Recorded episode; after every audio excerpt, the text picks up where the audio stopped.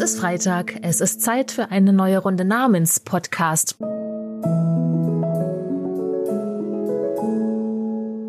Als ich früher in den 90ern noch zu Hause gewohnt habe und nachts das Radio lief, da lief dann Punkt Mitternacht immer das hier im Radio.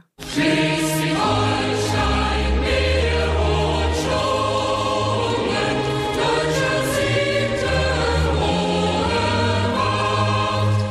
Und um dieses meerumschlungene Land, das laut Hymne also die hohe Wacht über die deutsche Sitte innehat, um das dreht sich heute ganz viel in dieser Folge und es geht auch um zwei eurer Namen.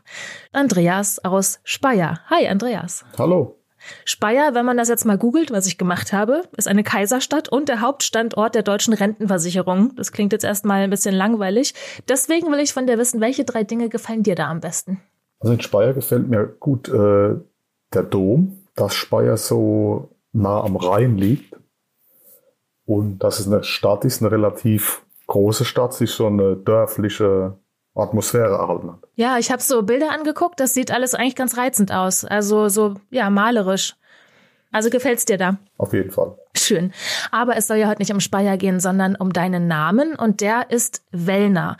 Und jetzt hast du schon ein paar Zeilen uns geschickt. Was weißt du denn über deinen Namen? Also ich weiß nur, dass mein Großvater aus Hamburg stammt, der hieß Wellner. Ich habe mal ein bisschen gegoogelt und habe mir auch äh, angeschaut, wo der Name am häufigsten vorkommt. Und es ist wohl eher so in Westdeutschland.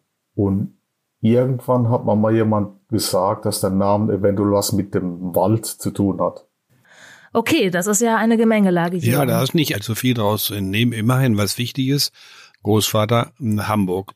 Wellner ist in der Tat nicht ganz eindeutig. Das kann ich schon mal vorwegschicken. Wellner als Familienname ist äh, relativ häufig in Deutschland. 2000 Mal also etwa gibt es diesen Namen als Familiennamen in Deutschland mit einer doch recht bunten Verteilung. Wir haben ihn in Niedersachsen, im nördlichen Nordrhein-Westfalen, auch in Mecklenburg-Vorpommern, aber auch in Sachsen und auch in Rheinland-Pfalz und auch in Ostbayern. Also sehr bunt gestreut. Und diese bunte Streuung hat auch Konsequenzen für die Deutung, denn es gibt in der Tat mehrere Ableitungsmöglichkeiten. Erstens, im Norddeutschland ist es relativ sicher, dass dieser Name etwas zu tun hat mit einer Örtlichkeit, und zwar ist Welle im Norddeutschen eine Flüssigkeit, Wasser vor allen Dingen, was wie eine Quelle aus dem Boden quillt. So etwa kann man das ähm, verstehen. Und es gibt auch Ortsnamen, die davon abgeleitet sind. Und das würde bedeuten, dass der Vorfahre von Andreas Wellner äh, an ein, so einer Stelle gesiedelt hat. Die zweite Möglichkeit, ganz schwer zu entscheiden, ist eine sogenannte Entrundung aus Wöllner. Wenn ich ein Ö spreche, wie in Wöllner, ist der Mund ganz rund. Kann jeder nachprobieren. Ö. Und wenn ich das in die Breite ziehe, das gibt es in deutschen Dialekten immer wieder, Rundung, Entrundung, dann bekomme ich daraus ein Wöllner. Und Wöllner ist der Wollenweber oder Wollschläger. Aber das ist immer noch nicht alles, denn die dritte Möglichkeit dürfen wir auch nicht ähm, ähm, außer Acht lassen. Dazu müsste man möglichst versuchen, ältere Formen des Namens Wellner zu ermitteln, wenn es denn gelingt. Und wenn wir eine ältere Form wie Wendeler haben, dann haben wir einen Wandersmann, einen Reisenden, einen Pilger vor uns. Denn dann hat das Ganze was mit Wandern zu tun. Also, Andreas, leider mehrere Möglichkeiten. Hm. Also, aber Schafe, wenn man so ein Wöllner, das kann ja, ist in Norddeutschland ja auch verbreitet, ne? Die stehen ja mal auf dem Deich. ja, äh, richtig. Wobei man ähm, sagen muss, dass das Ö Wöllner eigentlich nicht unbedingt für Norddeutschland spricht. Es ist eigentlich eher eine Geschichte, die wir in Sachsen, Thüringen, Ostmitteldeutschen haben. Andreas, was sagst du zu diesen vielen Möglichkeiten? Was würde dir am sympathischsten sein? Gibt es da eine Möglichkeit? Also ich glaube, der, der Wandersmann ist, ja. ist, äh, ist mir recht sympathisch. Ja, und damit ich das bestätigen kann, musst du ein bisschen Arbeit leisten, äh, Andreas, und musst versuchen, die älteren Schreibungen deines Familiennamens in deiner Familie herauszubekommen. Und nur dann wenn du eine Schreibung äh, Wendeler irgendwie früher findest, es kann im 17. oder im 16. Jahrhundert sein, falls du so weit zurückkommst, das ist natürlich ein bisschen Glückssache, nur dann darf ich dir den Wandersmann vorschlagen, ja? Okay.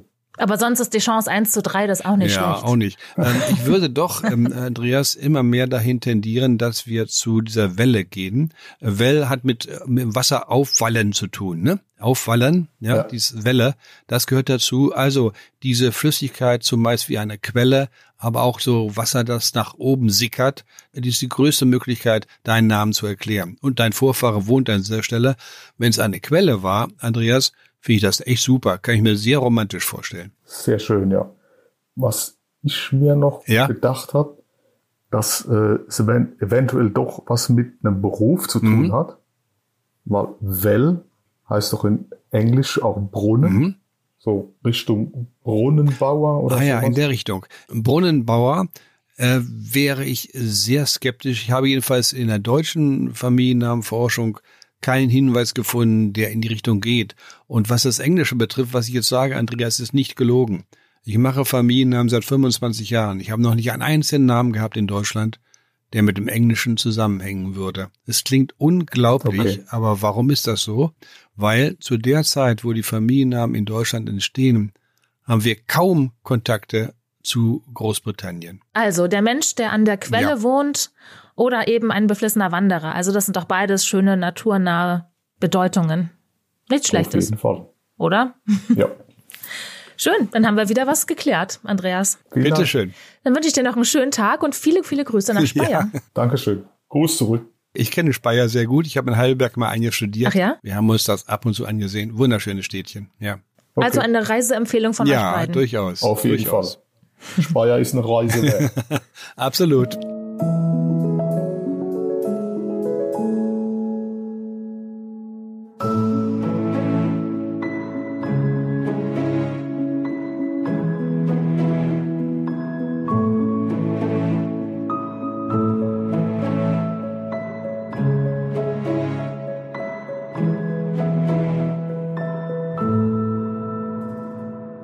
Haben wir noch eine Sprachnachricht erhalten. Ihr wisst ja, ihr könnt uns jederzeit Sprachnachrichten schicken mit eurem Begehr, solange er mit eurem Namen zu tun hat, via name at newdaymedia.de.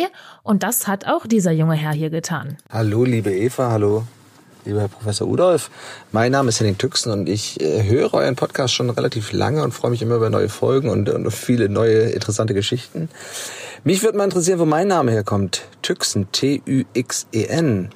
Ich wohne im Schwabenländle seit 15 Jahren. Ähm, hier gibt es fast keine Tüxens. Ursprünglich komme ich aber oder meine Familie aus dem Angelliterbereich, also äh, Süderbrarup, Kappeln, Angeln.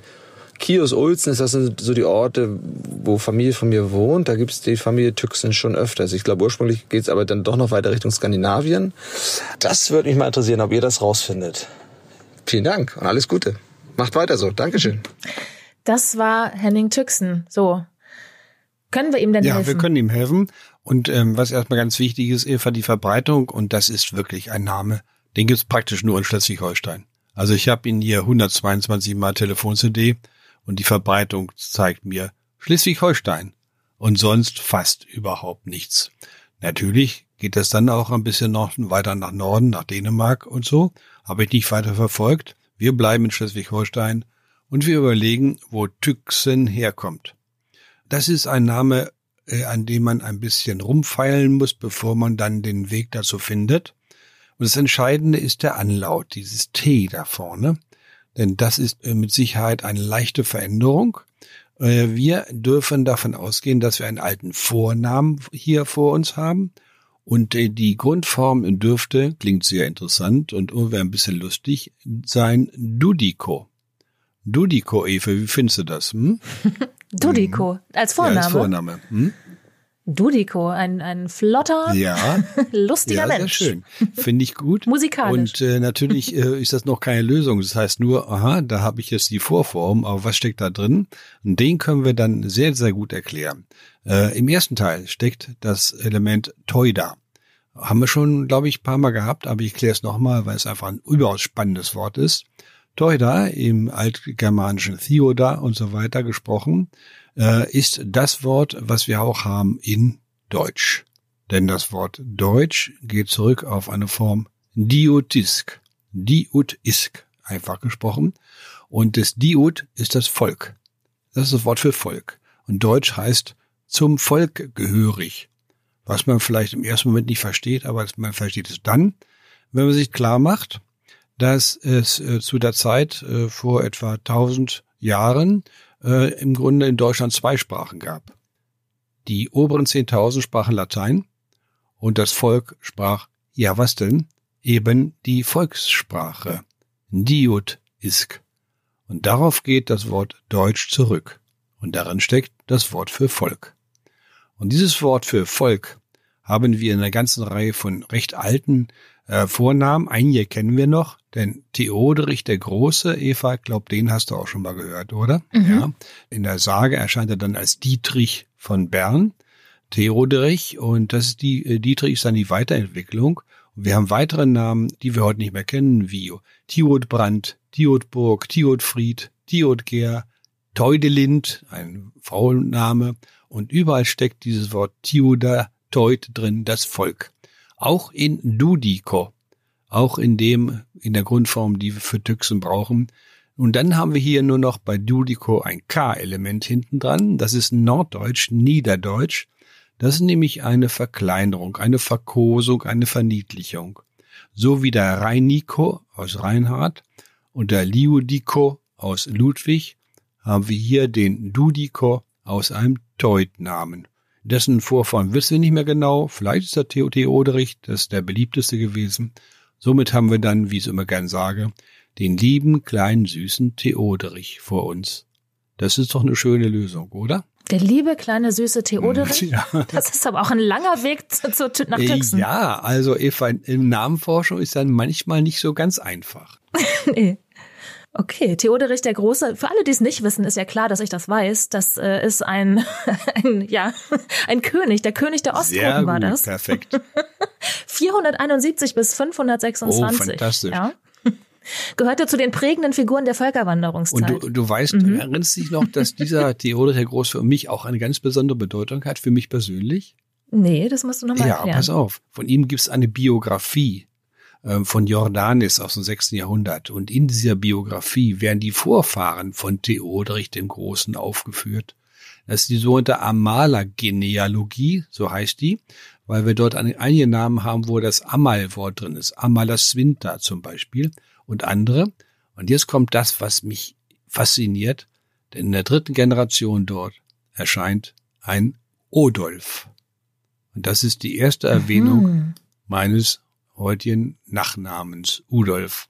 Und damit, Eva, ist mein Name nachweislich circa 1700 Jahre alt. Mindestens. Stimmt, ich erinnere mhm. mich dunkel. Das ist ja eine lange, lange ja, Geschichte. Ja, aber da ist eben der Theod, ne, nochmal drin. Und deswegen ist Theodorich der Groß für mich von ganz besonderer Bedeutung. Ich habe ihn nicht mehr persönlich kennengelernt. Und dem Henning Tüxen sagen wir jetzt, Tüxen, der kleine süße Theoderich, ist halt so eine Art Minikönig. Kleiner süßer Minikönig. Nein, Minikönig darf ich nicht sagen, sondern nur der liebe kleine Theoderich. An dieser Stelle möchte Frau Engert jetzt sehr gerne ein Gedicht aufsagen. Eins, das alle, die in Schleswig-Holstein zur Schule gegangen sind, bestimmt irgendwann in ihrer Schullaufbahn auch mal lernen mussten. Am grauen Strand, am grauen Meer und seitab liegt die Stadt, der Nebel drückt die Dächer schwer, und durch die Stille braust das Meer eintönig um die Stadt. Es rauscht kein Wald, es schlägt im Mai kein Vogel ohne Unterlass, die Wandergans mit hartem Schrei, nur fliegt in Herbstesnacht vorbei, am Strande weht das Gras.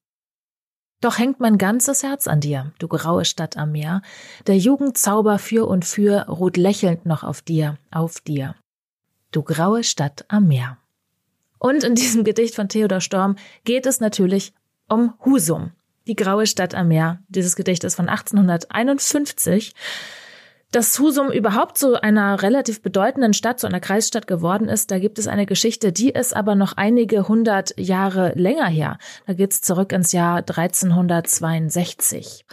Da war das aber noch ja ein unbedeutendes kleines Dorf. Und dann zu Beginn 1362, da muss das eine riesige Sturmflut gegeben haben. Also die hat auch einen Namen, die erste Grote Mandränke. Oder die zweite Marcellus-Flut, also eine riesige Flut. Und die hat den Küstenstreifen verändert. Also große Teile fruchtbaren Landes sind damals untergegangen. Da sind wirklich tausende Menschen gestorben. Auch abertausende Stück Vieh sind ertrunken. Und der Küstenverlauf der Nordsee im heutigen Schleswig-Holstein hat sich damals gravierend verändert. Ganze Landstriche sind für immer im Meer versunken. Auch darunter diese sagenhafte Stadt Rungholt. Inseln und Halligen sind dagegen entstanden. Und weil das so war, weil die Küste sich so verändert hat, ist Husum quasi über Nacht ein Hafenort geworden mit direktem Zugang zur Nordsee. Und damit war dann quasi der Anfang getan der Entwicklung zur heutigen Kreishauptstadt und zu einer der bedeutendsten Städte da an der Westküste. Sehr gut. Äh, ich kann dir noch eine wunderschöne Geschichte erzählen über Husum. Das ist mir jetzt wieder eingefallen. Soll ich? Hm? Gerne. Ich habe eine besondere Beziehung zu Husum denn ich war öfter mal in Schleswig-Holstein und äh, wenn ich nach Husum kam, gab es immer Fischbrötchen. Das war Tradition und die habe ich lange durchgehalten und ich habe mich da wirklich äh, sehr schlecht benommen und zwar aus folgendem Grund. Meine Tochter hat einen Dänen geheiratet. Das Ganze passierte auf dem Standesamt in Dänemark. Und dann haben die Familien sich getrennt. Die dänische Familie von ihm fuhr dann wieder nach Dänemark nach Hause und wir fuhren Richtung Deutschland nach Hause und da kam ein Husum vorbei und da fiel mir das Fischbrötchen ein. Darauf habe ich meinen gerade eben gewordenen Schwiegersohn mit eingeladen. Wir sind in einen Fischladen gegangen und da saßen ein paar Gäste rum und ich habe dann laut gesagt, ja, ich hätte gern zwei Fischbrötchen. Meine Tochter hat einen Dänen geheiratet. Mehr als ein Fischbrötchen kriegt er von mir nicht zur Hochzeit. Einige haben das, glaube ich, sogar geglaubt. Hoppla. Und dann gab es böse Blicke. Ich, ich, einige haben komisch geguckt. Ich kann nur hoffen, sie, dass sie es nicht geglaubt haben. Aber hey, wenn man heutzutage ein Aal oder ein Krabbenbrötchen kauft, das ist ja auch schon fast so teuer wie ein Hochzeitsgeschenk. Oh ja. Dann wollen wir jetzt mal klären, ähm, was Husum für ein Name ist. Ja, Husum ist äh, natürlich ein niederdeutscher Name. Das erkennen wir sofort. Äh, das Haus steckt drin, das niederdeutsche Hus. Und hier können wir gleich wieder ein bisschen Sprachgeschichte machen. Im Niederdeutschen heißt es Hus, also Min Hus, und im Hochdeutschen heißt es mein Haus. Es gab eine Veränderung, aber nicht im Niederdeutschen, sondern die Veränderung ist im Hochdeutschen passiert, etwa im 13. Jahrhundert. Gab es die Tendenz, die sich durchgesetzt hat, dass ein langes I zu Ei wird und ein langes U zu Au. Deswegen wurde aus Min Hus mein Haus. Wir nennen das eine Diphthongierung, das ist ein Doppellaut, ein Zwielaut, ein Diphthong. Und diese Geschichte ist die hochdeutsche Diphthongierung und passierte, wie gesagt, etwa im 13. Jahrhundert. In verschiedenen Formen, auch in verschiedenen Regionen. Es hat das Niederdeutsche nicht erreicht. Das Niederdeutsche ist bei der alten Form mit lang U und lang I geblieben. Und deswegen haben wir hier Husum und nicht Hausen, wie wir das in hochdeutschen Ortsnamen viel kennen, vor Dingen als zweites Element. Ich wohne in der Nähe von Lemshausen und Mengershausen, typisch Hausen, aber ursprünglich haben wir auch hier natürlich Husen. Und Husum selbst ist eine wunderschöne Form, nämlich ein sogenannter Dativ Plural und bedeutet eigentlich bei den Häusern oder zu den Häusern. Dazu muss man wissen, dass dieser Dativ Plural eigentlich früher mal ein Lokativ war, also eine Ortsbezeichnung, mit dem Dativ wurde gekennzeichnet, ich meine jetzt diesen Ort hier.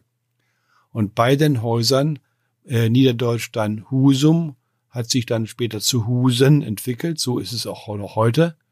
Und im Hochdeutschen wurde daraus dann Hausen. Also Husum bedeutet eigentlich nur bei den Häusern oder anders ausgedrückt Siedlung. Etwas anderes ist nicht gemeint. Das ist ja am Ende auch wieder eine sehr einfache Erklärung, ne? Wenn ja, man natürlich. weiß, wie man da hinkommt. Es muss, äh, es muss ja nicht immer kompliziert sein, ne? Äh, dennoch haben wir hier immerhin für normal Hochdeutsch sprechende und im Deutschen wird das, ist das Hochdeutsche die jetzt beherrschende Sprache, wird auch das Niederdeutsche leider, leider, leider auch weiter verdrängen. Und hier im Hochdeutschen, da kommt man nicht unbedingt drauf, dass Husum etwas mit dem Haus zu tun hat. Das ist eine kleine Veränderung, aber die dann doch den Zugang erschwert hat. Also, bei den Häusern. Das ist die ursprüngliche Bedeutung von Husum.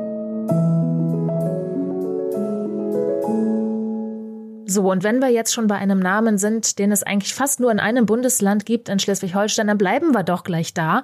Dann vergangenes Wochenende gab es im hohen Norden eine Landtagswahl. Die CDU hatte haushoch gewonnen, die kann also noch gewinnen. Der alte Ministerpräsident dürfte auch der neue werden.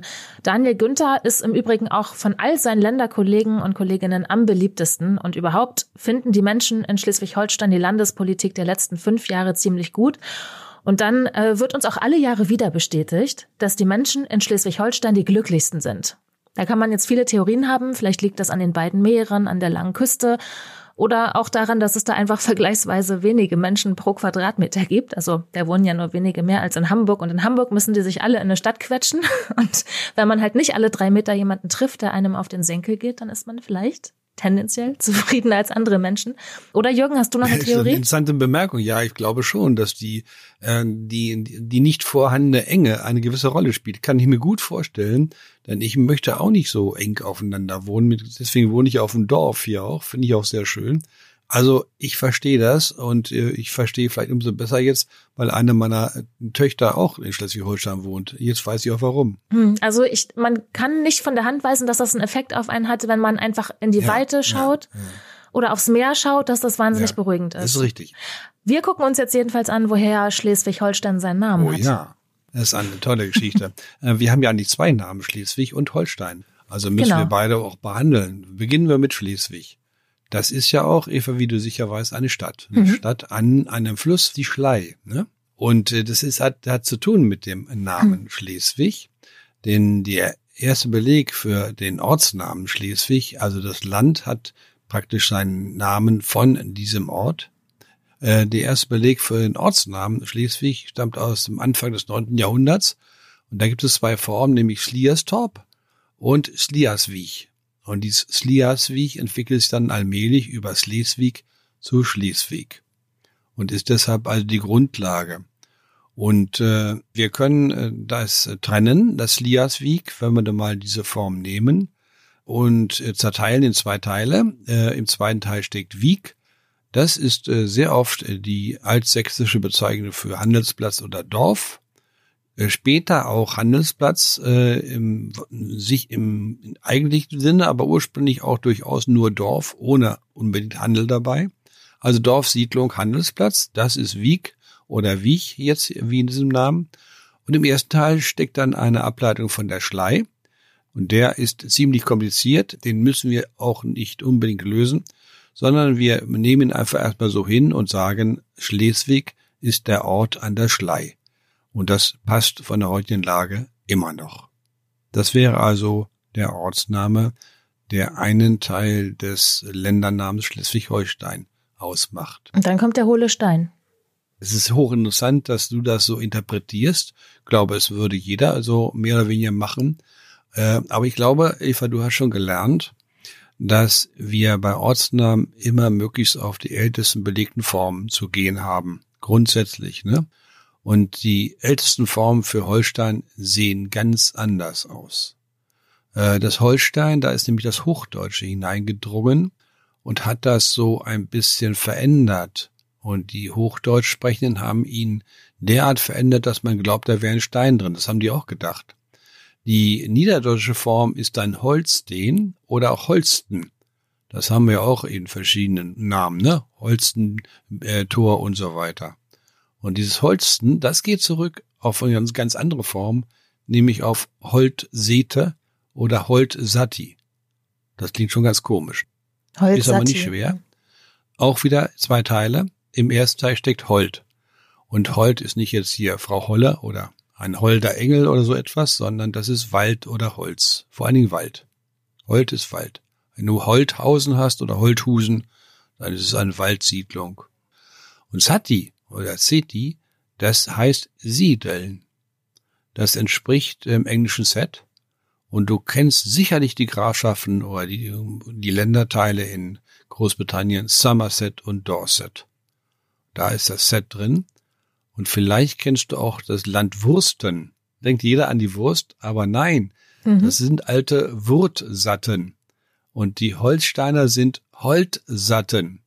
Und dann kommt die Lösung. Die Holsteiner, das sind die, die am Wald siedeln. Und die Wursten, die Wurzatten sind die, die auf den Wurten siedeln. Und eine Wurt ist Ein was? Wurt ist eine Erhöhung, die vor allen Dingen vor Hochwasser schützt. So ähnlich Sowas wie ein wie ein Deich. ja, so ähnlich wie eine Hallig, ne? Etwa. Hm? Ach so. Das sind die Wurzatten, die siedeln eben leicht erhöht, weil sie aus Erfahrung wissen, dass ihr Land des Öfteren mal überschwemmt wird. Jetzt wurde zwischendurch aber wohl doch so viel gesiedelt, dass ja nicht mehr viel Wald übrig ist in Schleswig-Holstein. Ja, Mhm. richtig. Das ist die Lösung für Holstein und äh, der Hodestein, das ist eine späte hochdeutsche Interpretation. Und bitte, ganz wichtig, in dem Raum in Norddeutschland, da ist nicht das Hochdeutsche entscheidend, sondern das Niederdeutsche, ganz klar.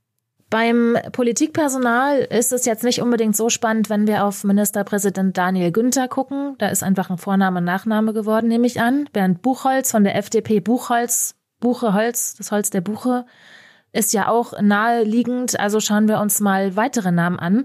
Die der grünen Spitzenkandidatin und bisherigen Finanzministerin Monika Heinold. Da können wir uns ja mal die Ja, vorknöpfen. gerne. Heinold ist ganz klar ein ostmitteldeutscher Name. Brandenburg, Sachsen, Thüringen, Sachsen-Anhalt. Da ist er zu Hause. Und äh, dieses Old, Old da hinten, das haben wir in Reinhold und anderen Namen. Und das ist sehr oft eine Veränderung aus Wald. Eigentlich aus Hainwald. Und jetzt ist dieser Wald, das ist jetzt nichts mit Bäumen, sondern dieser Wald in Personennamen hat fast immer etwas zu tun mit Gehwald verwalten, nämlich Macht. Und im ersten Teil steckt ein altes Hagan. Und dieses Hagan wird dann zusammengezogen zu Hain. Du kennst doch sicher noch äh, Hain als kleinen Wald. Ja, mit AI, Ja, genau, mit- mit Ich habe zuerst Genau. an Hein Ja, Blöd gedacht, genau. Aber nee, Hein na Blöd, klar, der nein. Hein, ja sicher. Mit, mit, nein, nein, den brauchen wir jetzt nicht. Äh, nehme ich auch ganz gerne, aber nicht jetzt. Ähm, Hagen also Hm. als Einhegung, ja, umfriedeter Ort. Ähm, haben wir auch in Ortsnamen. Flugplatz von Hannover, Langenhagen. Hm, ziemlich häufig. Und auch sehr, sehr stark in Mecklenburg-Vorpommern. Das geht zurück auf Zuwanderung aus dem Wesergebiet vor allen Dingen. Äh, Also Einfriedung, umfriedeter Ort, Schutz. Das kann man für Hagen nehmen als Bestandteil von Personennamen. Somit hast du bei Heinold aus altem Heinwald Schutz und Macht. Das für, wird zu einem alten Vornamen. Ja, und das klingt doch gar nicht so schlecht. Und sie ist ja auch, hat sich ja den Schutz der Umwelt auf die Fahnen geschrieben. Den Schutz der Heine Dieser vielleicht. Übergang auch. war wieder sehr gelungen, Eva, muss ich ehrlich sagen. Und hat natürlich nichts mit ihrem Namen Äh, zu tun. nein, Aber, äh, naja. weil der Vorfahre äh, hat sich ja noch nicht Ja. so an die Umwelt gedacht. Hm? Gucken wir mal weiter. Der große Wahlverlierer war ja also neben der AfD, die erstmals da wieder aus einem Landtag rausgeflogen ist, die SPD. Und der Spitzenkandidat da ist Thomas Losse Müller. Und falls Sie jetzt diesen Namen, ihr alle da draußen noch nicht gehört habt, macht gar nichts. Das geht auch zwei von drei Schleswig-Holsteinern so. Das kam jedenfalls bei Umfragen raus, noch ganz kurz vor der Wahl. Der war einfach wahnsinnig unbekannt. Müller kennen wir schon, aber was ist denn Losse für Ja, und das Name? macht die Sache schwierig, Eva. Ich habe es äh, lange wühlen müssen. Also, er hieß also ursprünglich Müller. Und äh, ich verstehe das, dass jemand, der Müller heißt, bei diesem so häufigen Namen dann danach strebt, vielleicht doch noch etwas hinzuzusetzen oder das irgendwie leicht zu verändern oder so, wie auch immer. Er hat also den Namen seiner Frau hinzugenommen. Hm? Der Losse. Also muss ich zur Erklärung des Namens Losse mich um die Frau kümmern.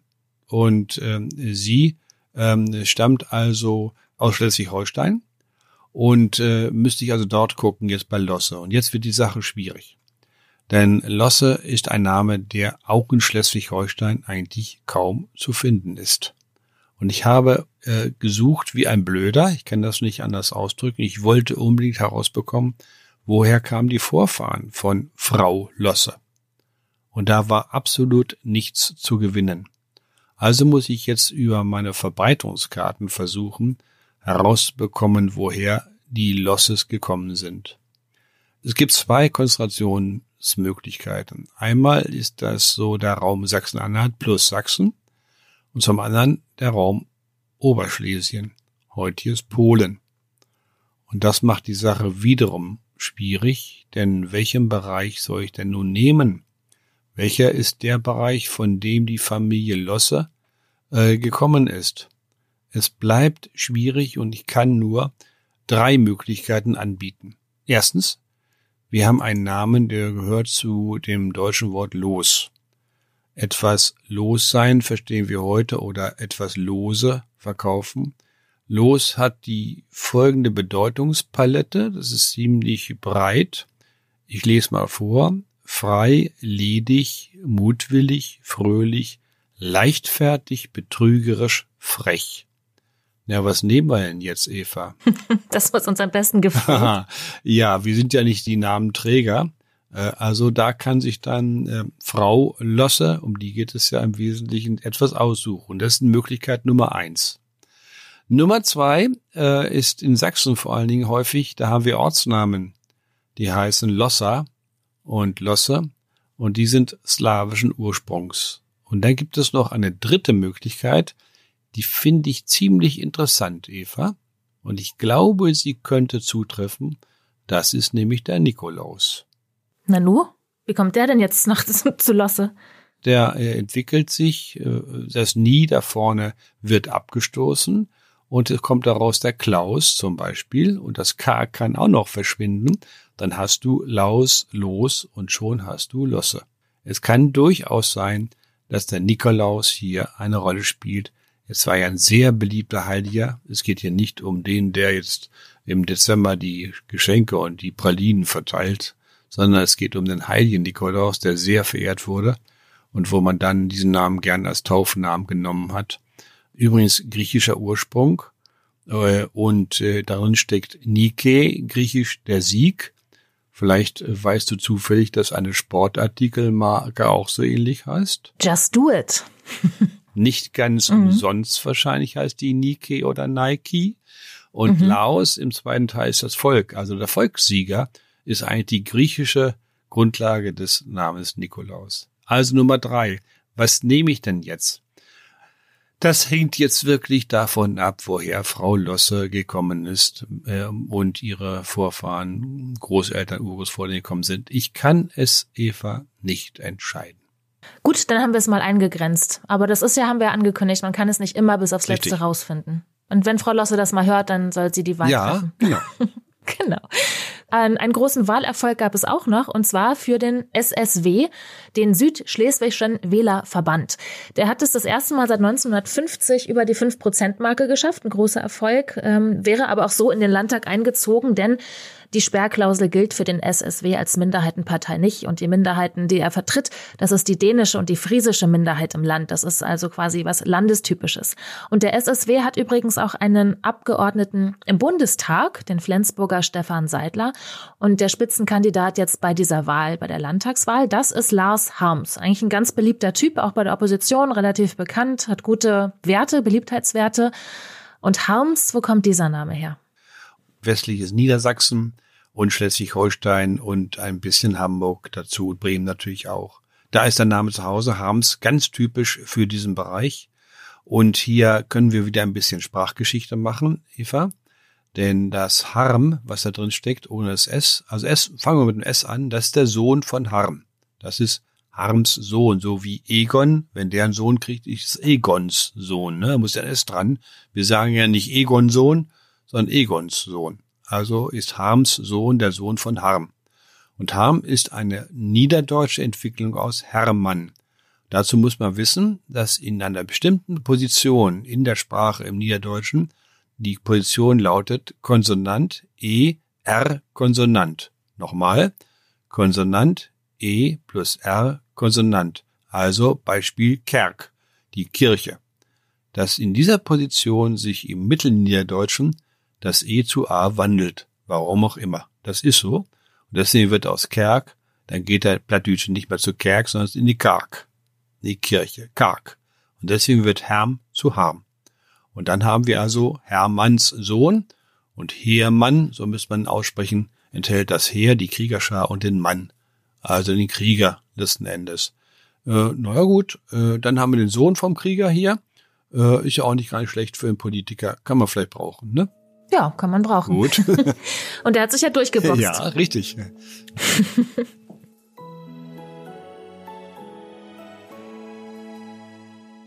dieser Fülle an norddeutschen Namen überlassen wir euch nun wieder den Dingen, die ihr so vorhabt, wünschen euch ein schönes Wochenende.